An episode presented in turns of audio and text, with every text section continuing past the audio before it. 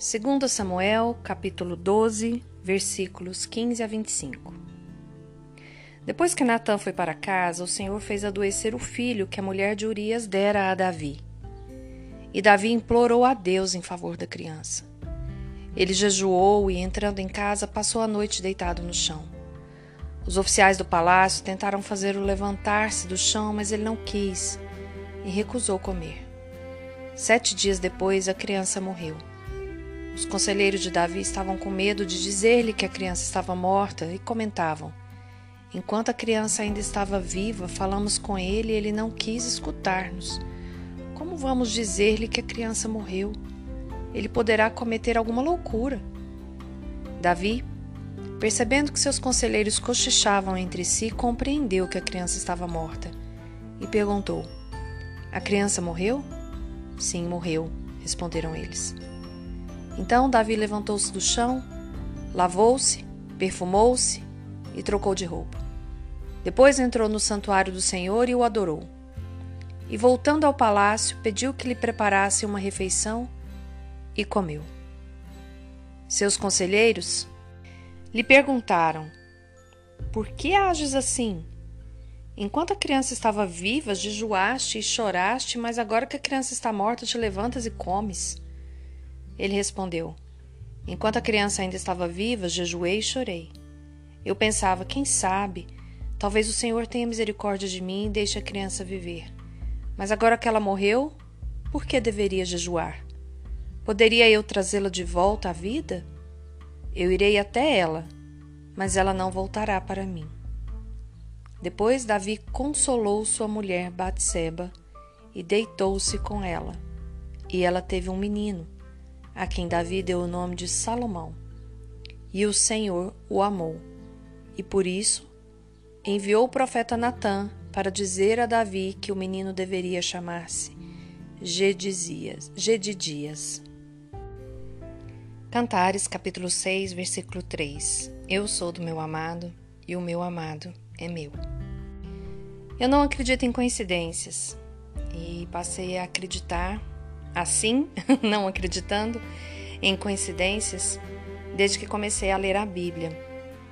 Se você for estudar a Bíblia, mesmo que superficialmente, eu particularmente não sou nenhuma estudiosa profunda, né, assim, na Bíblia, é, sei apenas o que Deus permite que eu saiba, você vai perceber que existem muitas é, evidências e muitos fatos parecidos, né?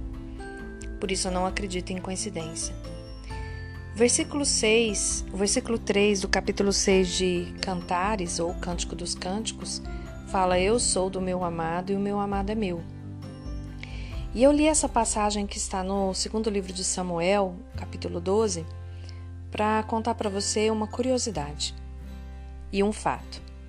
Eu já falei isso aqui, acredito que em uma das lives, mas vou reforçar que a nossa sexualidade é uma forma, uma das formas de nos comunicarmos.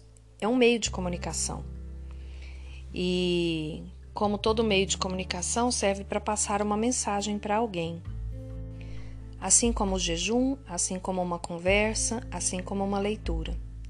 A nossa sexualidade também tem o objetivo de comunicar.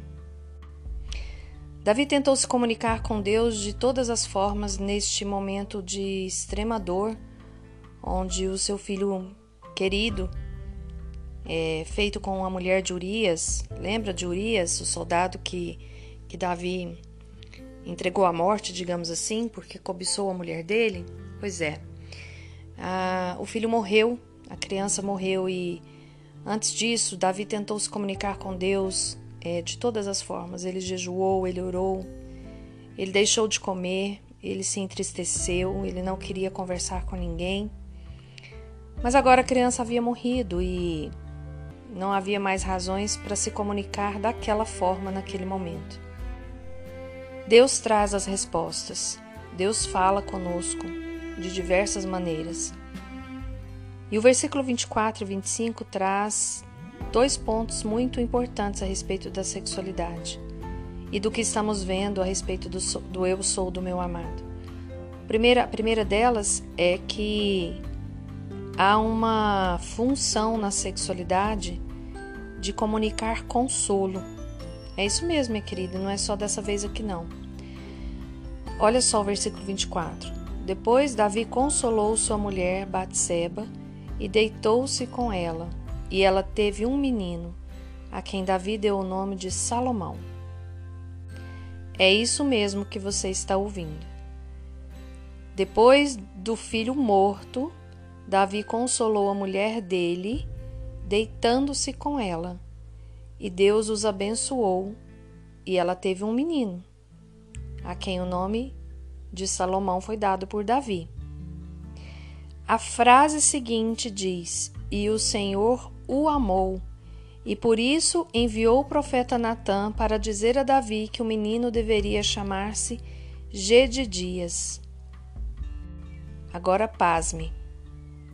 Essa é a segunda coisa que eu quero te contar hoje. G de dias significa amado por Yahvé.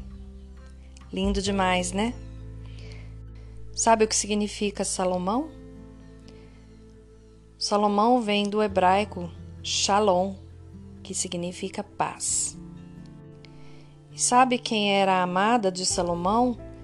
No livro Cântico dos Cânticos, ou Cantares, Sulamita, que significa pacificadora.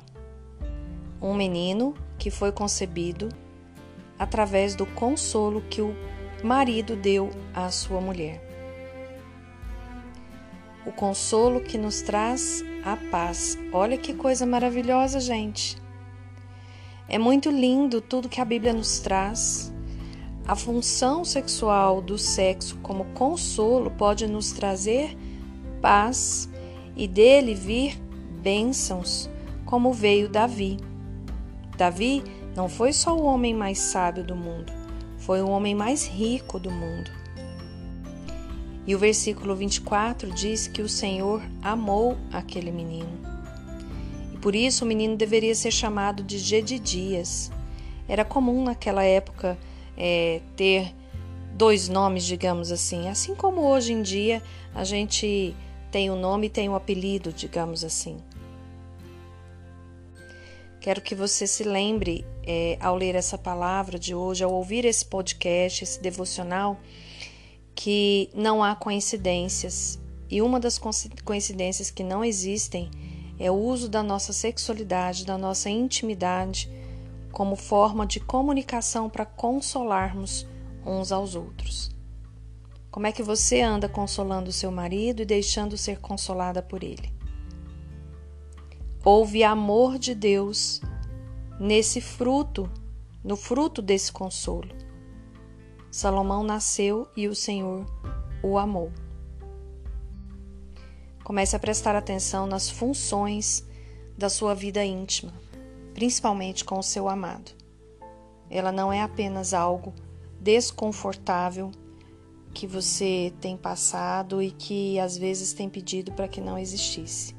Quando você pede para que a sua vida íntima não exista, como eu conheço muitas mulheres que falam, ah, não sei para que, que isso existe, isso é ruim demais.